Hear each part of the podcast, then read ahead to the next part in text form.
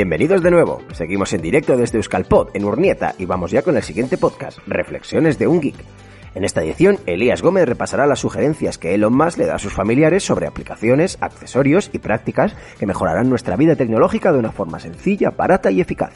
¿Te ha sentado bien la pausa? Sí, señor.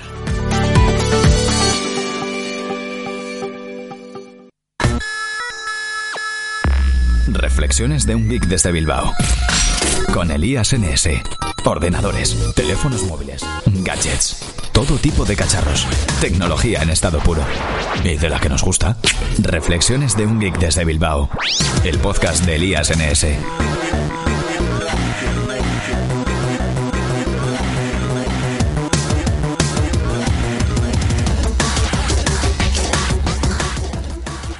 Muy buenas a todos, muy buenas a todas y bienvenidos a Reflexiones de un Geek desde Urnieta. Desde Urnieta, hoy estamos aquí en este día especial y a esta hora especial porque, bueno, madre mía, eh, tengo, tengo la tripa llena. ¿Qué tal vosotros? ¿Estáis bien? ¿Os vais a dormir? ¿Podéis coger café? Tal. Bueno, pues hoy estamos aquí para, aparte de difundir el podcasting aquí en Guipúzcoa y en Euskadi en general, para hablar un poco de tecnología pero yo creo que os he visto en la comida muy puestos ya en el tema. No sé si me voy a quedar un poco corto. Así que voy a subir un poco el nivel de, alerta y voy a ponerme eh, a contar problemas, problemas que tenemos todos de tecnología y cómo solucionarlos. También algunas pequeñas ideas sobre cómo, bueno, eh, mejorar nuestro, nuestro uso de la tecnología y voy a aprovechar a presentarme. Eh, soy Elías, vengo de, bueno, de Burgos, de Burgos, porque yo soy de Burgos, eh, de Espinosa de los Monteros concretamente. Y bueno, me dedico al desarrollo web en WordPress desde 2007. Eh, fundé mi estudio de diseño de páginas web, se llama Estudio NS, por eso lo de Elías NS. Pero bueno, igual hay que cambiarlo para modernizarlo un poco. También soy miembro de WordPress Bilbao, de la comunidad local de allí. A mí me gusta todo esto de apuntarme a comunidades de aficiones y de, y de pasiones. Y bueno, podcasting, podcasting desde 2007, casi nada. Bueno, en 2007 fue cuando empecé a hacer mi primer podcast, que era para una discoteca, aunque no os lo creáis. Y, bueno, también soy oyente desde 2007 con un podcast de, tecnología que hacían en, una radio de Bilbao. Un amigo que ahora hace un podcast de tecnología en Podium Podcast. Mm, he dicho la palabra prohibida. Fuera, fuera. Bueno, y, y, aunque no lo parezca, llevo ya seis años con reflexiones de un geek desde Bilbao, desde 2012, eh, aunque siempre de una forma muy, muy intermitente, porque bueno, eh, es algo que no lo tengo como algo muy, muy formal, pero sí tengo algo como algo muy oficial, el nuevo podcast que estoy haciendo de negocios y WordPress, en el que trato esos temas que se me quedan un poco fuera y que son de mi tema profesional en cuanto a pues negocios, cómo gestionar el tiempo, mm, cómo tratar con clientes, etcétera, y también de temas de, marketing y WordPress. Y por último, la tecnología, que es una de mis pasiones y es de lo que vamos a hablar hoy, eh, pues os puedo contar cositas como que soy colaborador principal de los foros de Google, que hemos estado comentando un poco en la, en la comida, eh, he hecho un par de viajes a, la sede de Google, em, me dan cositas como el Google Home, que hemos estado hablando, eh, tengo blog también desde 2007, todo empezó en 2007, empecé con mi chica, empecé la empresa, empecé a trabajar como DJ y, como pongo aquí en la presentación, eh, geek desde siempre, desde siempre. Yo me gustaban los botones, me gustaba la música, coctelera y pues sale DJ. DJ también soy desde hace un montón de años y me dedico... ¿Estáis casados? Si no, yo hago bodas, ¿eh? O sea que... Sí, sí, eso es una de las cosas. Y bueno, estoy ya, vamos a hablar un poquito de gadgets, eh, aunque he visto, levantad la mano los que tenéis ya en la muñeca una, un medidor de pasos o un reloj inteligente. Bueno, levantad mejor los que no lo lleváis. Bueno, unos cuantos, unos cuantos. Vamos a recomendar gadgets, vamos a recomendar software para mejorar un poco nuestra vida y algún truco general de, tecnología. Entonces, nos vamos con la primera, el primer consejo de hoy. Reflexiones de un geek desde Bilbao. Elías NS. Bueno, a ver si voy a hacer una pregunta. ¿Quién ha perdido alguna vez o se le han robado mm, el móvil? Uno, dos. Vale, ¿quién conoce a alguien al que le hayan robado el móvil o se, lo haya perdido? Muchas más manos arriba. Bueno, eh, ¿quién conoce aquí? Ese es el problema, ese es el problema que vamos a enfrentar hoy, que es cuando perdemos el móvil nos, nos lo roban Y mm, más importante todavía, el riesgo de acceso a los datos que tenemos, ¿no? A esos datos, porque en el móvil hoy en día llevamos todo, todo, fotos, eh, acceso al email, lo cual nos da acceso a un montón de cosas más, a que nos compren eh, en Amazon garbanzos, por ejemplo. Eh, entonces vamos a intentar evitar que, que, nos pase, que nos pase esto, ¿no? Que perdamos el móvil y que accedan a todos nuestros datos. ¿Y quién conoce de aquí el encontrar mi dispositivo o el administrador de dispositivos de Android? ¿Quién lo conoce? Una mano levantada, otra la mano levantada y muy pocas manos levantadas y eso es lo que vamos a, explicar hoy y es que Google tiene un sistema con el que cuando eh, perdemos nuestro, mm, nuestro teléfono podemos localizarlo, ya sea desde una página web o desde un móvil de un amigo, ¿no? Hemos perdido el nuestro, pues de nuestra pareja, de un familiar, de un amigo. Podemos localizar el, el teléfono, podemos borrarlo si es preciso, porque lo primero es ver dónde está, porque a mi mujer se lo robaron hace poco y se ve el recorrido que ha hecho el teléfono y no estaba ya en el barrio. O sea, había, había cogido sus patitas y había andado hasta el centro de Bilbao y dijimos, esto ya no tiene vuelta atrás. Así que no es que me lo he dejado en el bar y puedo ir a por él, es que me lo han apañado. Así que lo, que mejor podemos hacer es borrarlo, ¿vale? Entonces, desde esta aplicación podemos borrar el, el, contenido del teléfono para que no puedan acceder ni a nuestras fotos, ni a nuestros datos, ni a nuestra agenda de contactos, etcétera. Entonces, eh, como he puesto aquí, puesta en marcha por un lado tenemos que entrar a nuestro móvil en ajustes, seguridad y un apartado que es administración del dispositivo. Y ya viene normalmente desde hace bastante tiempo en Android por defecto un apartado para, para activar que, que, que el administrador propio de Android esté disponible, digamos, para que envíe a los servidores de Google tu posición y estés autorizado. Y después, en el caso de que necesitemos acceder, eh, podemos buscar, mm, creo que ahora se llama encontrar mi dispositivo directamente en Google Play. Bueno, estoy hablando de Android, yo es que soy de Android eh, ¿Quién tiene iPhone aquí? Manos arriba. Sí, señor, solo uno, solo uno, que lo sepáis, audiencia, solo uno ha levantado la mano. Un aplauso, sí, señor. bueno, pues podéis buscar en, Google Play o, directamente, incluso en Google, podéis hacer la prueba, mmm, creo que desde el ordenador nada más, encontrar mi teléfono y si estáis logueados con vuestra cuenta de, de Google, automáticamente eh, sale ya para hacerlo sonar y te sale un mapa de dónde está el teléfono y demás. Así que, bueno, ese es el primer consejo del día y espero que lo apliquéis. Roberto, tú seguro que lo tienes activado. Hay unas cuantas aplicaciones de estas de, seguridad que, nos permiten, bueno, hacer cosas parecidas, incluso sacar una foto con la cámara sin que el que tiene el teléfono lo sepa, etcétera, etcétera. Pero bueno, eso ya son más niveles avanzados y esto está integrado en Google, está integrado en nuestro smartphone, es muy fácil de habilitar y nos puede salvar un poco una situación peligrosa. Así que ese sería el primer consejo de hoy y venga, manos arriba quien lo vaya a implementar. Uy, uy, uy, uy, uy, mucha vagancia veo yo por aquí. Me voy a tener que subir el nivel de peligro, ¿eh? Para que os asuste un poco y, y no nos duramos aquí con la tripa llena. Así que pasamos al siguiente consejo de hoy. Reflexiones de un geek desde Bilbao. Elías NS. Bueno, creo que esta es más fácil de, de implementar. Pasamos de, de, los consejos básicos a un software, a un software y seguimos con Android porque os voy a recomendar una aplicación Venga, vamos con más preguntas. ¿A quién le ha llamado de vez en cuando, en el último mes vamos a poner, un comercial o una llamada extraña que no queríamos contestar y que nos ha estado dando la murga en el teléfono? Aquí hay unas cuantas manos. Bueno, pues eh, ese es la, el problema que solemos tener, sobre todo con llamadas de comerciales o de empresas que nos quieren consultar algo, hacer alguna encuesta, hacer tampoco tiene por qué ser alguien vendiéndonos la moto, ¿no? Eh, incluso de organismos como un ayuntamiento, por ejemplo. Y, y, no queremos contestar, ¿no? ¿no? No nos apetece, no sabemos quién es. Bueno, pues la solución es instalar un identificador de llamadas. Hay varias aplicaciones en, la Play Store de, Android y me imagino que en la mm, tienda de Apple, la App Store también habrá alguna. Y, de, y, lo que hacen es como interceptar la llamada y mostrar un pequeño pop-up y nos dice, pues esta llamada es, tienen vota, votos negativos porque es un tema colaborativo. La gente vota en la página web y dice, pues me han llamado y ha sido un pesado, pum, voto negativo. Y cuando de 10.000 personas, 9.999 son negativos, pues ya esa llamada, ese número, se queda con un voto negativo. Entonces, es una pena que no estéis viendo las diapositivas porque estoy poniendo capturas de las aplicaciones y demás.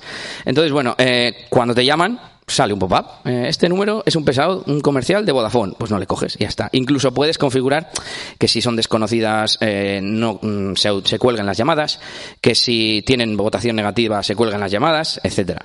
Incluso eh, si no contestas o si no tienes el teléfono a mano, tú luego ves allí y te pone número de un voto de una llamada eh, con- de un remitente negativo te ha llamado y puedes ver quién es si le quieres contestar o si no le quieres contestar. La que yo utilizo se llama debería responder. Tiene una web hermana que se llama responder o no punto algo. Google os lo dice.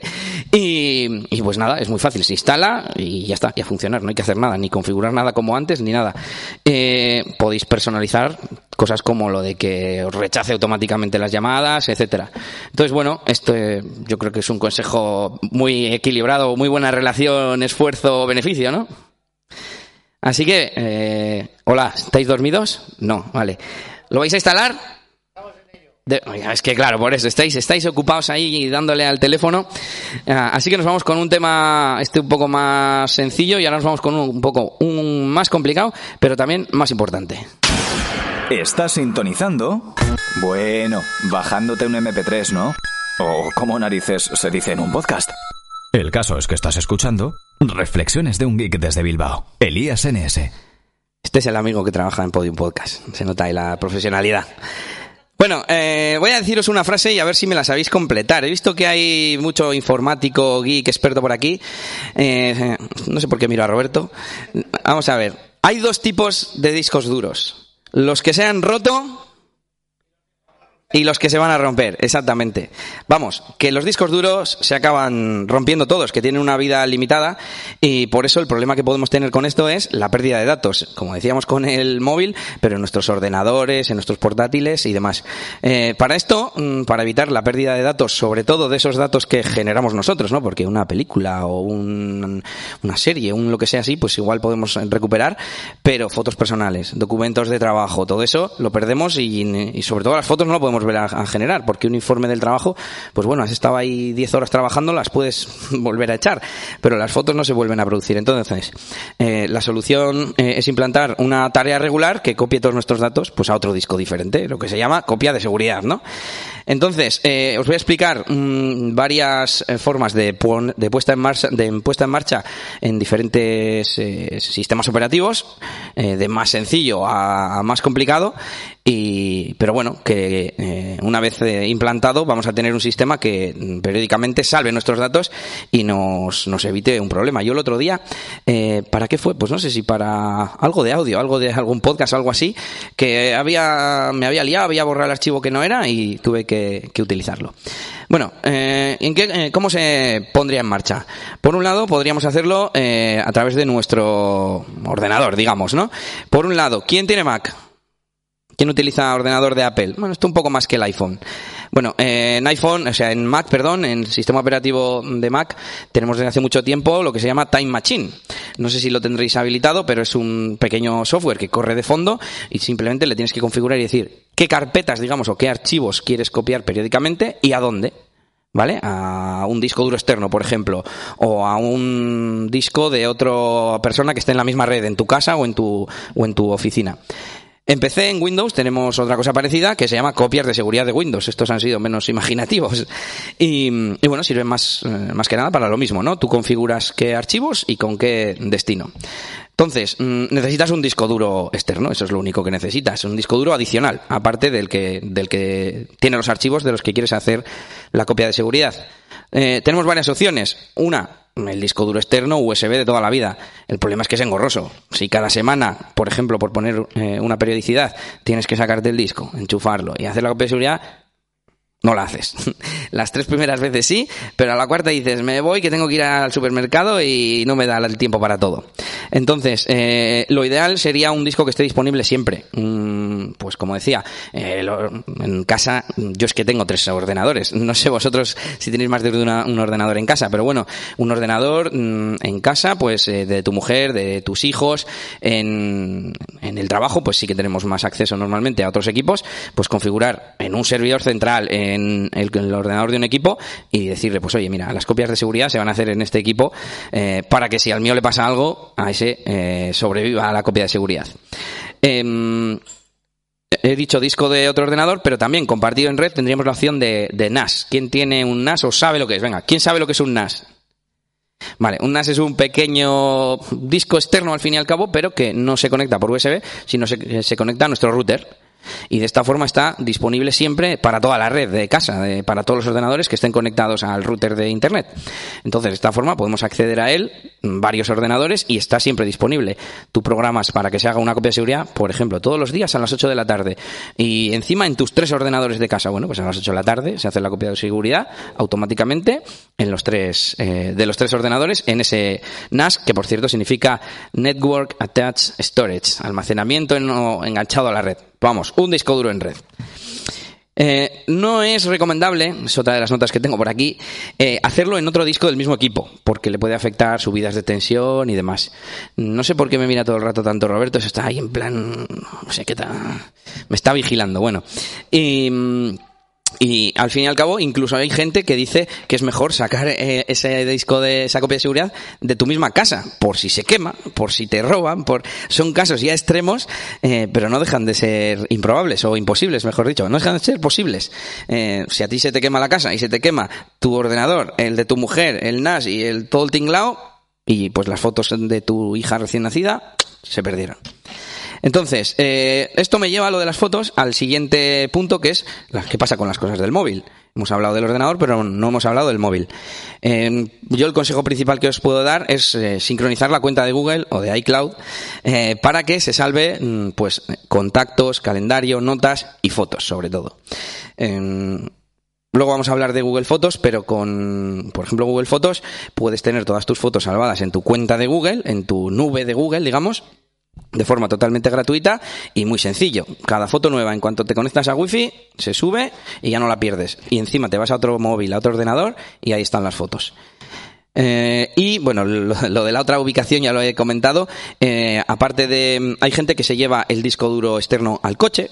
Bueno, pues hoy en el coche, por lo menos, ya si se te quema la casa, pues, pues tienes el coche. Eh, otras opciones son en casa de amigos o familiares, o eh, usar servicios en la nube. Pues hay servicios relativamente asequibles que puedes tener ahí, pues gigas y gigas. Sobre todo, además, si vamos a tener material nuestro de documentos y de fotos que igual ocupan un poco más, pues tampoco necesitamos excesiva capacidad. Y bueno, pues esa sería la recomendación. Mm, ¿Quién está haciendo eh, a día de hoy copias de seguridad? Bueno, os veo bien. ¿Quién va a hacer copias de seguridad a partir de ahora? Bien, Gorka, bien. Bueno, pues hay que darse el, consejo y nos vamos con un poquito de hardware. ¿Estás sintonizando?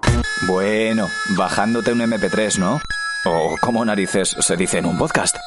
El caso es que estás escuchando Reflexiones de un geek desde Bilbao. Elías NS.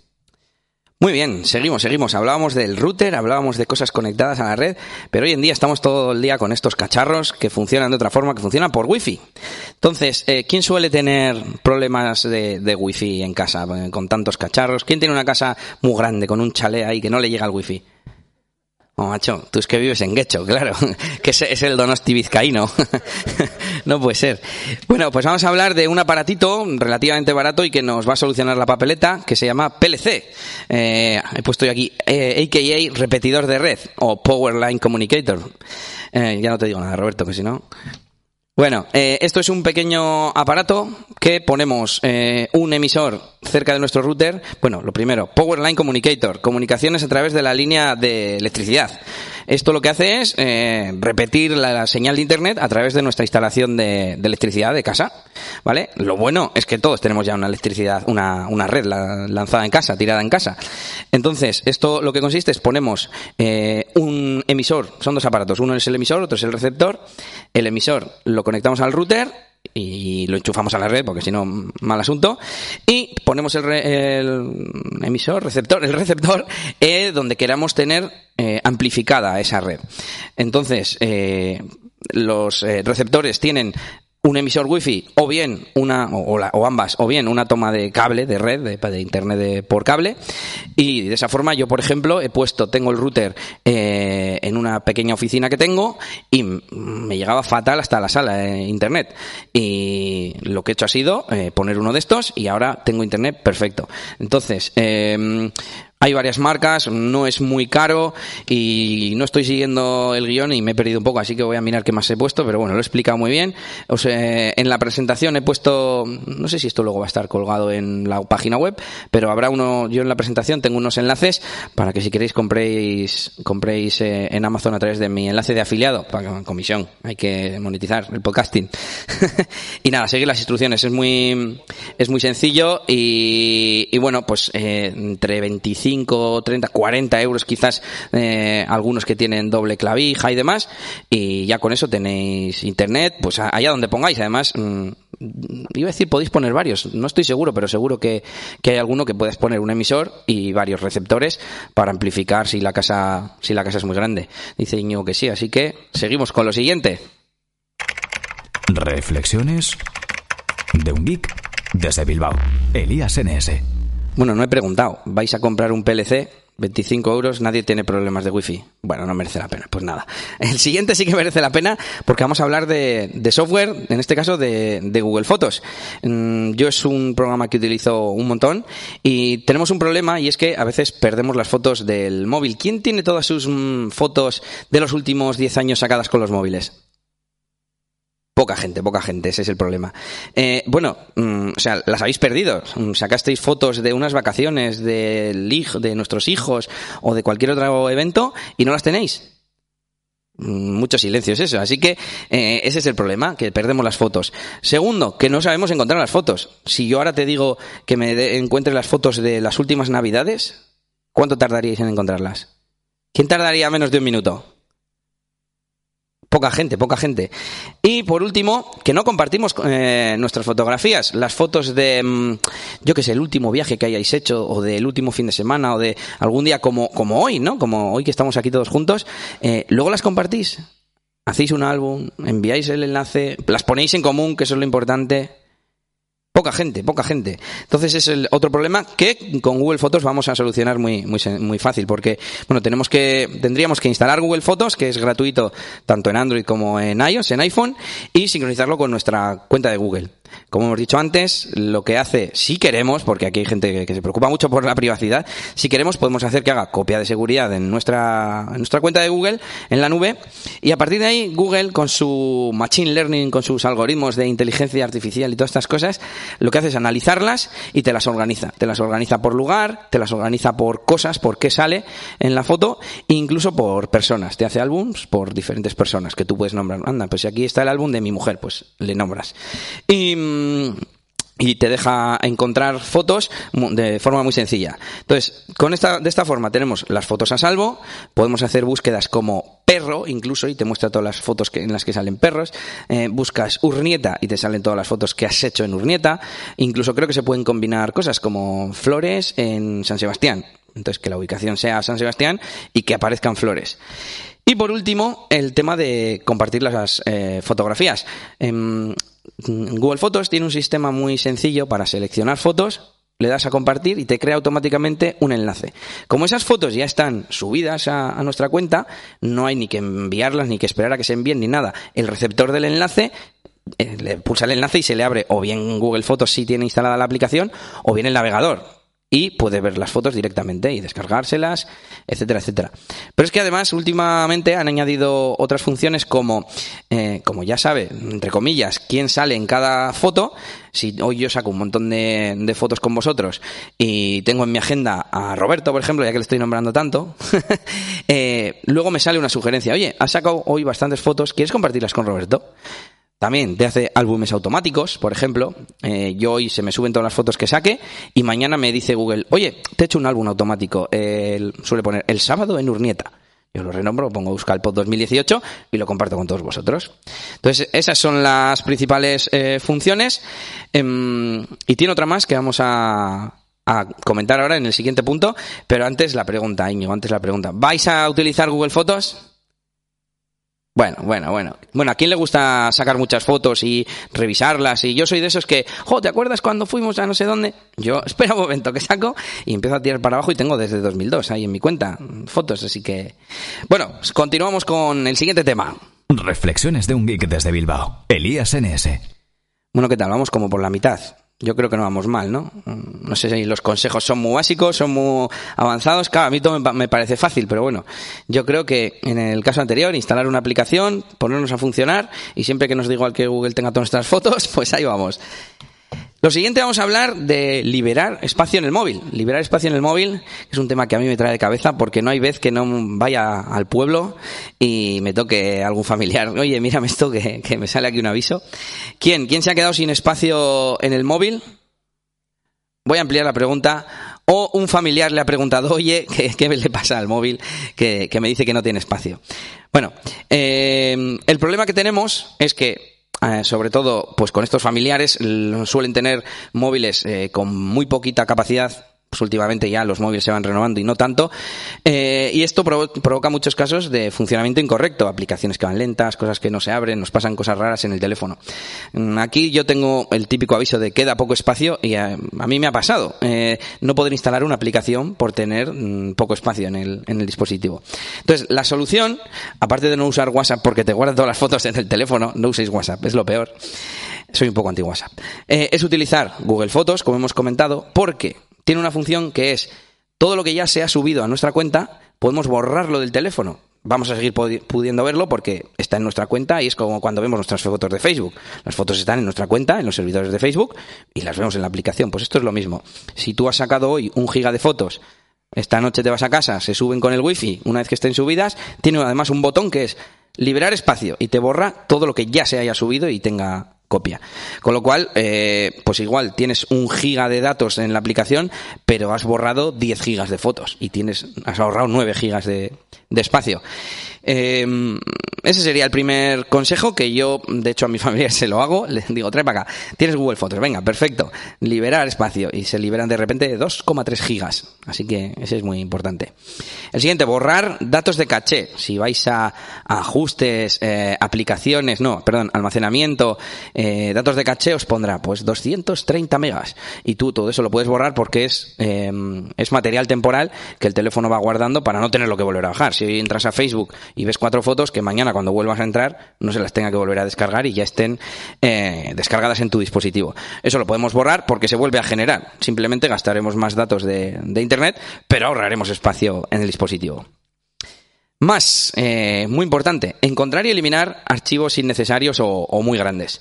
Em, a todos nos pasa cuando mm, habéis revisado la carpeta de descargas de vuestro Android o de vuestro teléfono que yo no me suelo acordar de revisar. Y alguna vez llegas allí y dices, y estos PDFs y estos archivos y estas fotos que tienes allí un montón de material que no necesitas para nada. Entonces, para eso yo os voy a recomendar dos aplicaciones.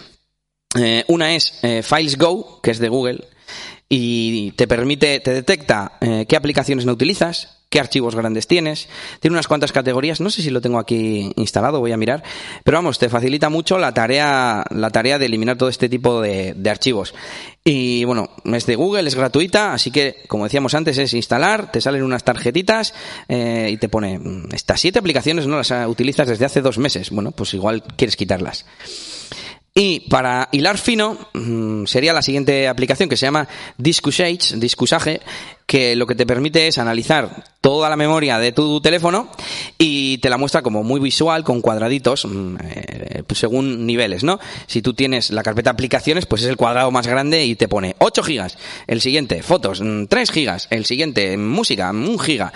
Y puedes ir pulsando en cada cuadradito y te abre como el siguiente, ¿no? Pues yo que sé, por ejemplo, el tema de, de la música, 1 giga. Pulsas y te sale, pues de Queen, tienes 500 megas. De, a ver que pise más, más de Rafael Acarra tienes 200 eh, megas. De Justin Bieber tienes 0 megas. Vale, bien, vamos bien. Y mm, entonces lo que puedes hacer es ir decidiendo, ¿no? Porque, claro, eh, estas aplicaciones como la de Google no te dicen, oye, que tienes aquí 500 eh, megas de Queen, a ver si lo quieres borrar. No, te dice de cosas pues que en teoría no, no te sirven o de un archivo que sea muy grande, etcétera, etcétera. Entonces, eh, Discus Age, no sé si, si lo tendremos en, en la web, pero bueno, eh, es que este es un poco más, más difícil el nombre. Y pues eso, con eso vas más a, pues como un cirujano que va eh, abriendo huecos y buscando a ver dónde está lo que, lo que el, tumor que hay que eliminar. Esa es la, la analogía buena. Y mm, vamos a necesitar, por último, un explorador de archivos mm, para navegar por las carpetas. Eh, sobre todo el, este último, eh, esta última aplicación, lo que hace es nos detecta dónde están los archivos, pero luego tiene un botón para abrir, ir a la carpeta y necesitas un explorador de archivos. Pero bueno. Ah, mira, y había apuntado no usar WhatsApp porque eh, todo lo que mandamos por WhatsApp pasan dos cosas. Uno, a nosotros se nos queda en una carpeta de enviados aunque lo tengamos en la galería, se nos hace una copia. Y dos, a el que lo recibe, o sea, nosotros cuando recibimos, también se nos guarda en el teléfono y no está en ningún sitio más. Y vamos, yo conozco a gente con dos, tres gigas de archivos de WhatsApp y claro, el teléfono pues no es incapaz de soportar eso. Entonces, por ejemplo, con el tema de Google Fotos, si mandamos un enlace en lugar de las propias fotos, matamos dos pájaros de un tiro, porque tenemos las fotos a salvo y además no llenamos nuestros teléfonos de, de archivos innecesarios. Eh, os veo muy callados. No sé si es que estáis atendiendo mucho o que la digestión está dejándonos sin oxígeno en, en el cerebro, pero bueno. Eh, nos vamos con más hardware, más aparatitos. Reflexiones de un geek desde Bilbao. Elías NS. Veo algunos con el móvil. La duda que tengo es si están en el WhatsApp o instalando el- la aplicación de Google para ir haciendo limpieza. No sé yo, no sé yo. Bueno, nos vamos con, con aparatitos. Empezaba al principio preguntando quién tenía algún pequeño gadget en la muñeca. Yo llevo en las dos, yo soy dual, ¿eh? Smartwatch y Smartband. Y bueno, eh, veo que hay algunos que no tenéis, así que os voy a recomendar eh, este, este preciso aparatito que es de la marca Xiaomi. ¿A quién le suena Xiaomi? Muy bien, muy bien. Ya sabéis, esa marca china que ahora ha llegado a España de forma oficial, por cierto, y que tiene unos, eh, una relación calidad-precio muy buena, precios muy contenidos y aparatos muy, muy interesantes. En este caso es una pulsera de estas que te miden la actividad y cuesta muy poquito. ¿Cuál es el problema? Eh, pues no sabemos, no sabemos si hacemos el ejercicio diario mínimo, digamos, ¿no? Eh, se supone que hay que andar 10.000 pasos al día y a partir de ahí ya, pues eso, ir a hacer eh, al gimnasio, a hacer estiramientos, yoga y todo, ¿no? Pero bueno, por lo menos que menos que esa, ese ejercicio, esa actividad física mínima. Bueno, eh, pues con un aparatito de estos lo podemos medir además sin, sin tener que hacer nada. Te la pones y, y ya nos va a medir la actividad. Mm, simplemente, eh, como decía, os voy a dejar también un enlace para el que le interese comprarla. Son, depende de dónde se compre, entre 20 y 30 euros. La batería dura unos, depende, depende de cuánto la usemos, claro. si andamos mucho y tiene que medir mucho, dura menos, pero más de un mes, más de un mes. Yo creo que 50 días a mí ya, ya me dura. Es que no la uso mucho. y hay que instalar una aplicación con la que se vincula y donde vamos a consultar luego los datos, porque aunque tiene una pantallita, en la aplicación podemos ver historial, nos hace medias. Eh, también tiene mm, eh, medidor de pulso, de ritmo cardíaco, y también nos mide el sueño. Ya sabéis que estas pulseras te miden eh, cuánto tiempo estás dormido, por supuesto, y además también cuánto tiempo estás en sueño profundo, cuánto tiempo estás en sueño ligero, y te hace medias. Eh, así que os voy a decir, mira, os voy a decir cuánto, cuánto he dormido esta noche, a pesar de que salí de fiesta ayer. Pero fue una cosa, fue una cosa, digamos, también de comunidad, ¿eh? Eh, Era por un, un amigo, un amigo. Bueno, a ver, eh, hoy he dormido, me dice aquí 7 horas y 32, eh, sueño profundo 32%, y le voy a dar al historial, esto me va a jugar una mala pasada, porque... Eh, y te dice también el historial por medias, por meses. Pues eh, me dice que en marzo 8 horas. Joder, soy un tío que lo clava, ¿eh? 8 horas, 2 minutos. En, en febrero 7.46, en enero 7.28, ahí ando siempre. 7 y media, no está mal, no está mal. Y, y bueno, pues con esto mm, es, un, es un regalo también, es un regalo muy cumplido porque dices, bueno, me gasto 25 euros y estoy regalando aquí un cacharro que hace un montón de cosas. Así que bueno, eh, ¿quién tiene una Mi Band 2 aquí? Eh, muy bien, muy bien, unos cuantos. ¿Y pulsera de actividad o smartwatch? Bueno, mucho más, mucho más, porque los, smartwatch también miden los pasos. Eh, ¿Alguien que no tenga y que se la vaya a comprar o que le parezca algo interesante?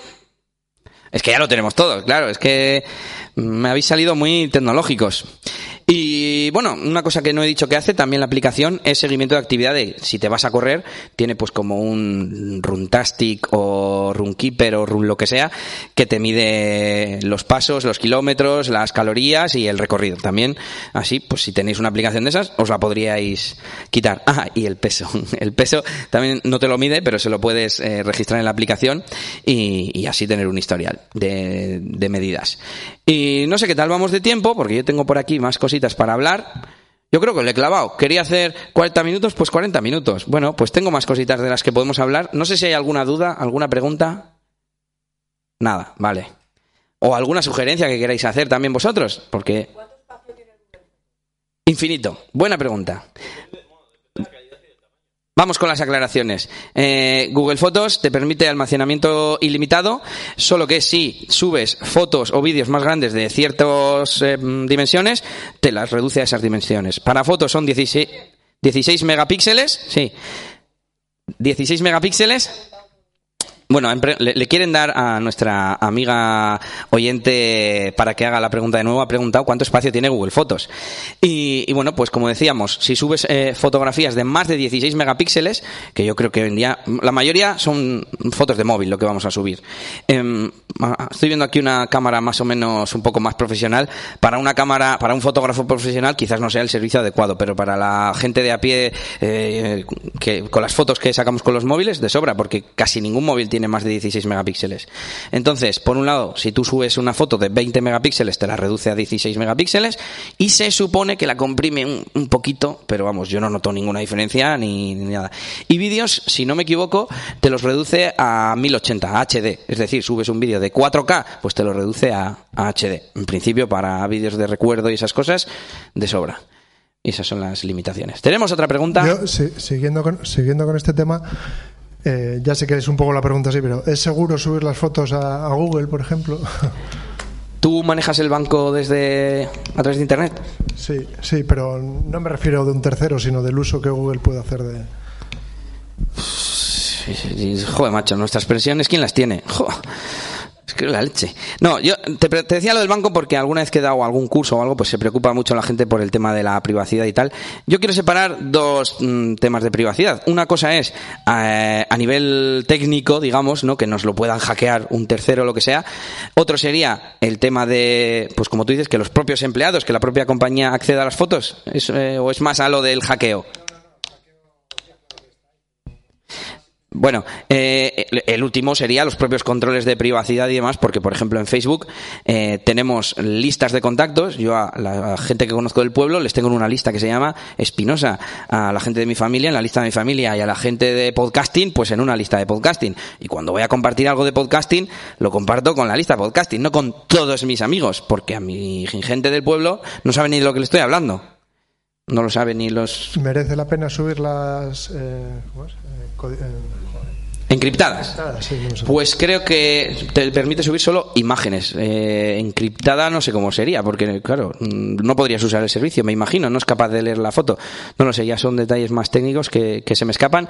Pero bueno, eh, por, ¿cuál, ¿cuál de las tres partes es la que te preocupa? ¿La de que te lo hackeen? ¿La de que alguien encuentre una foto tuya sin querer? ¿La no, el hackeo no me preocupa. Bueno. Sí, sí, sí, que lo, damos por. Pues es una posibilidad y no podemos hacer nada. Sí.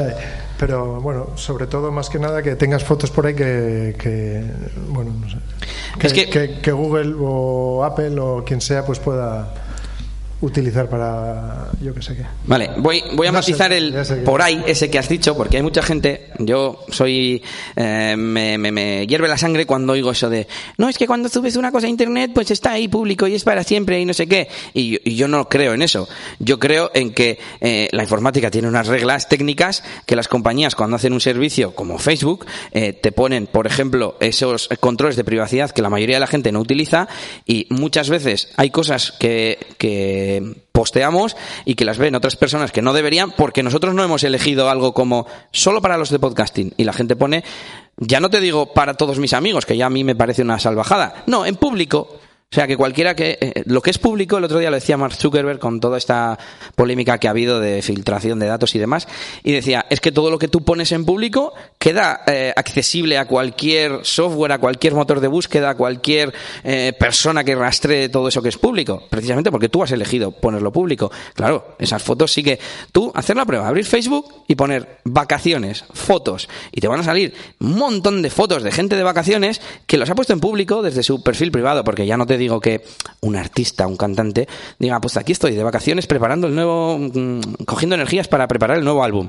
Vale, pues eso es público intencionadamente. Pero no, no, gente que las ha puesto para compartir en teoría con sus seres queridos, con sus personas cercanas y no tienen ningún, ningún cuidado. Eh, luego, el tema de, mm, el tema de los, de las compañías que puedan acceder. No lo sé, es que ahí ya entramos en, confiar en las empresas que nos dan servicios y yo qué sé, no sé qué otros qué otro ejemplo poner, pues el del banco es el más adecuado y si me es como decir, y si me roba mi dinero un empleado que trabaja haciendo el software del banco, sí, vale, pues le detendrán. Bueno, sé que no es lo mismo porque el que ve la foto la ve, nadie se entera y no te la quita, ¿no? Pero bueno, ya es cuestión de, yo creo que de confianza en las empresas y en, y te escupe, te escupe en la comida el de la cadena de comida rápida. mira, me, me, parece mejor ejemplo. Y eso pues nunca podremos, nunca podremos saberlo. Tengo por ahí a mi azafato bellísimo ofreciendo micrófono. No sé si hay alguien que tenga alguna duda más. ¿Alguna pregunta? Mira, tenemos a, Gorka. Yo tengo más cosas para hablar, si no, ¿eh? tengo aquí Nash, eh, Google Maps. Ah, mira, Google Maps es interesante. Bueno, a mí me ha, surgido ahora una duda de si pongo Google Fotos, las fotos que me llegan al WhatsApp, ¿las reconoce o tengo que pasarlas yo? Tienes la opción, tienes la opción. Por defecto solo sube las de la carpeta de la cámara, pero en el hay abajo cuatro iconos, uno es fotos, otro es álbumes, y en álbumes te salen tus carpetas. Tienen un iconito de una nube tachada y tú puedes entrar y activarlo. Y entonces ya todas las del WhatsApp eh, se te subirían. Lo malo que si tú luego haces lo que hemos dicho de borrar para liberar espacio, en el WhatsApp dejarían de verse, porque WhatsApp las busca en su ubicación original. Eso ya es al gusto del consumidor. Yo tengo una pregunta que mm, desde que os ponéis la pulsera esa que muchos tenéis por aquí, ¿hacéis más ejercicio? o es que si me la voy a comprar, quiero saber si eso ha incrementado vuestro nivel de ejercicio físico y calidad de vida. Yo compro un montón de verdura y la barriga no me baja. no sé. ¿Y tu nivel de pasos desde que te compraste eso ha aumentado o sigue es la línea recta así en una gráfica? Sé que es la respuesta fácil, pero esto es información. es, luego tú eres el que tienes que tener fuerza de voluntad y decisión para organizarte y decir, no, pues todas las semanas, eh, ya a mí me gusta también mucho el tema de la productividad, pues me voy a poner en el calendario, porque si no, no lo hago, me voy a reservar un tiempo, esto mm, que está muy de moda, que, reserva, que le llaman time blocking, bloqueo del tiempo, ¿no? Y me voy a poner dos horas para lo que sea, ¿no? Si lo concretas, en teoría es mejor todavía. Y, y entonces harás, eh, conseguirás ese objetivo de adelgazar, de estar en mejor forma o lo que sea. Pero claro, solo por ponerse la pulsera, pues no. Pero, pero, quiero decir, no te anima, por ejemplo, la pulsera, te manda un mensaje y te dice, mm, andas mal. Eh, ¿Sabes? No, sí que tiene. Eso te manda mensajes. ¿no? Y eso te motiva y hace que andes más. Eh, hablando de esta pulsera en particular, tiene un modo mm, en el que te avisas cuando llevas un tiempo sentado. Te sale como una pequeña animación de un chico levantándose, ¿no? De una persona levantándose. En plan, oye, que llevas ahí con el culo pegado a la silla mucho rato, venga, a moverse un poquito. Eh, luego, mm, en otros modelos y hablando en general de este tipo de pulseras, hay algunas que les puedes poner, eh, pues depende del software y de cómo lo haya programado la empresa, puedes decir, oye, pues avísame si a las 2 mm, del mediodía no llevo la mitad, me avisas. Si avísame Mm, oye, estás andando menos de lo normal, hay distintas... De hecho, por ejemplo, lo bueno, yo casi siempre llevo el móvil encima, pero eh, se sincroniza también, por ejemplo, con el servicio de, de Google y a su vez yo tengo otra aplicación de alertas que me va diciendo, oye, eh, que llevas solo, de hecho, mira, la voy a abrir a ver qué me dice, que llevas, eh, eso, son las, ahora son las casi 5 de la tarde y, a ver, esta se llama Home y, y, llevas solo no sé cuántos minutos y te dice, venga, un poquito más y llegas a los 60 tal, no sé qué. Yo sí. Yo, por ejemplo, esta eh, la aplicación esta sí que sí que me dice, por ejemplo, me pone siete minutos. Hoy poquito de momento. Siete minutos. Dice, how about stretching those legs a bit? Dice, ¿qué tal si estiramos las piernas un poquito? Pues no es un mensaje que digas de la leche. Voy a mirar si tiene alguna otra notificación, pero vamos, es eh, ideas clave. Uno, es información, no, te, no es un entrenador personal, pero puedes saber, si, si tú te has puesto el objetivo, pues voy a andar 10.000 todos los días. Yo hay días que son eh, las 8 de la tarde, mm, ya se está acercando la hora de cenar y digo, va a dejar el ordenador que llevo solo 8.300 y me doy un paseo de 10, 15 minutos y de repente veo 9.500, ah, esto bien, mientras hago la cena no sé qué, ya llego a los 10.000. Pues es tener ese chip un poco, ¿no? Y al final eso, esto es información y luego que depende de la aplicación que utilices, de pues investigar un poco, puedes tener eh, ese extra de motivación con una aplicación o con el chisme que te dice levanta el culo. Un poquito. ¿Tenemos más por ahí? Bueno, pues os voy a dar algunas eh, opciones de cosas eh, de las que hablar en estos minutos finales. Mm, tengo por aquí a ver, ¿quién quiere que hablemos de los NAS? Esos discos en red que hemos comentado antes. Hmm, poco interés. ¿De auriculares Bluetooth? Esto interesa un poquito más. ¿De Google Maps? De funciones así interesantes que no suele conocer la mayoría. Muy bien. ¿Y de Telegram? ¿Quién usa Telegram por aquí? Bueno, vamos a irnos con Google Maps, que a mí me gusta bastante. Y voy a preguntar quién conoce la función de cronología de Google Maps. Bueno, está bien, está bien. Bueno, si tenemos historia, eh, activado el historial de ubicación de Google Maps y le damos, además de la foto, le damos la ubicación, le damos todo a Google, eh, nos va haciendo una especie de diario personal, de, historial de nuestra posición. Eh, es una especie, pues eso, hace poco hice un, un episodio que llamé diario digital automático, porque hoy en día, como llevamos todo registrado, el tema de las fotos, etcétera, eh, ya casi no hace falta ni tener un diario, ¿no? Dices, oye, ¿cuándo fue la última vez que estuve aquí? Te metes a la ficha de Google Maps de un sitio y te pones, estuviste aquí hace tres meses, la última vez. Puedes ver cuánto tiempo has estado. Mira, me voy a meter en, en ayer y me dice que estuve 9,6 kilómetros en coche, 29 minutos, y que anduve 400 metros, 4 minutos. Ayer no me moví mucho, parece ser. Eh, puedes ver medias, te mandan un email eh, mensual, creo que es, te dice, has estado en todos estos sitios nuevos y has estado... Mm, hay veces que alucino porque te dice, has estado no sé cuántas horas en el coche y dices, jo, macho. Lo de dormir 8 horas al día lo tengo asumido, pero lo del coche no, todavía no, no lo tengo asumido. Vale, más cosas que se pueden hacer así. Bueno, a mí esto me parece interesante. No sé, no sé a vosotros, ¿no? El mirar eh, el historial, cuando has estado en los sitios, etcétera. Em, siguiente, compartir ubicación. ¿Quién utiliza compartir ubicación en Google Maps? Allí tengo el sector Google Maps, yo creo. ¿eh? Bueno, Google Maps te em, te ofrece la posibilidad de compartir tu ubicación pues con tu pareja, con tus familiares más cercanos, etcétera. Y yo ahora mismo puedo ver qué tal va la despedida de soltera en la que está mi mujer aquí en, Astigarraga. Eh, sí, ahí la tengo. Mm, me dice que está a 7,5 kilómetros de distancia y además ahora mismo me dice, ¿eh? ahora mismo. En Usurbil está. Me he equivocado. Y, bueno, podemos compartir también, una cosa muy interesante es que podemos compartir la ubicación de forma temporal. En plan, a alguien le decimos, oye, que estoy llegando o que, pues con alguien que has quedado y vas a llegar tarde, le dices, pues toma, te mando la ubicación y se va actualizando en tiempo real eh, durante un tiempo. Mm, voy a acelerar porque me queda la recta final. Y también podemos guardar el aparcamiento. Eso es muy interesante. Si pulsamos en el círculo azul que nos dice la posición de Google Maps, primero nos localizamos Ahí estamos. Y le damos al círculo azul, nos salen varias opciones. Una es ver sitios cercanos para luego hacer check-in y que se guarde en el historial.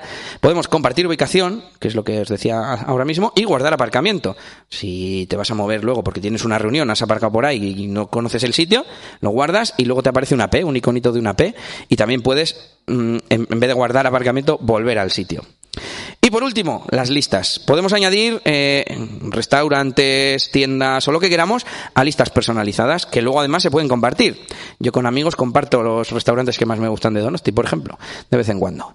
Y bueno, pues hasta aquí eh, este directo, este episodio de Reflexiones de un Geek desde Bilbao. Os voy a decir tres citas que tengo aquí apuntadas sobre tecnología, innovación, etcétera. Si hubiera preguntado a la gente que qué quería, me hubiesen dicho que caballos, caballos más rápidos. Esto lo dijo Henry Ford. Muchas veces hay que pensar más allá y no solo fijarse en lo que pide la gente. Un hombre con una idea es un loco hasta que triunfa. ¿eh? Hay que creer en nuestras ideas y trabajar por ellas, ¿no? Y por último, que esta la he conocido hace poco, es eh, el hombre razonable se adapta al mundo. El irrazonable intenta adaptar el mundo a sí mismo. Así pues, el progreso depende del irrazonable. Es decir, de los locos, de, de crazy ones, ¿no? Como decía aquel eslogan de Apple. Y hasta aquí, muchas gracias. Y gracias por haber venido y por haberme escuchado hasta ahora. Esto ha sido todo por este capítulo. Pronto, Elías tendrá más cosas de las que hablaros en Reflexiones de un Geek desde Bilbao. Hasta la próxima. Y recuerda que puedes buscar a Elías Gómez en Google Plus o en Twitter, arroba ElíasNS. Euskalpod 2018, Jornadas Vascas de Podcasting.